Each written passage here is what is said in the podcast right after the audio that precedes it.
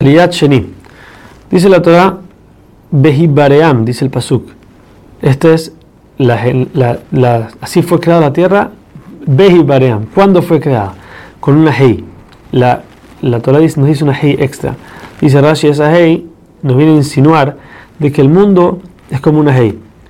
No tiene fondo. O sea que el malvado, si no hace teshuva, cae y va a ir para abajo. Pero tiene todavía la hei, como sabemos, tiene un huequito de un lado, si ese teshuva, él puede salir por ese hueco y subir al mundo venidero.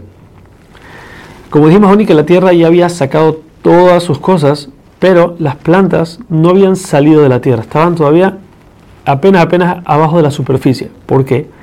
Porque no había caído lluvia. ¿Y por qué no había caído lluvia?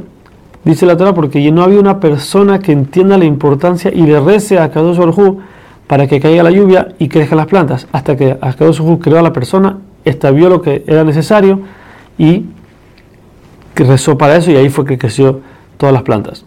Ahora la Torah nos revela cómo fue la creación de la persona. Jesús tomó tierra de todas partes del mundo.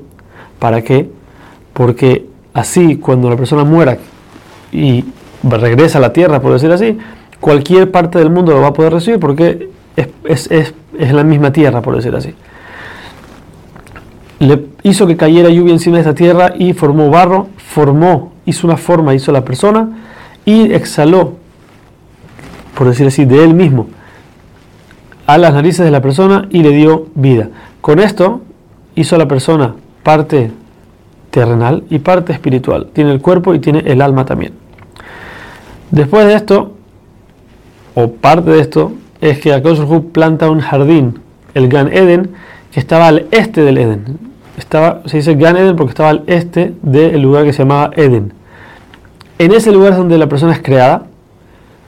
Y acá se juego ahí planta todo tipo de árbol frutal.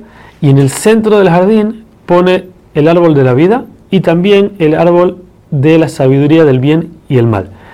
Y ordena a la persona que él tiene que comer de todos los árboles menos de estos árboles. El de la vida y el de la sabiduría no pueden, no puede tocarlo, no puede comerlo.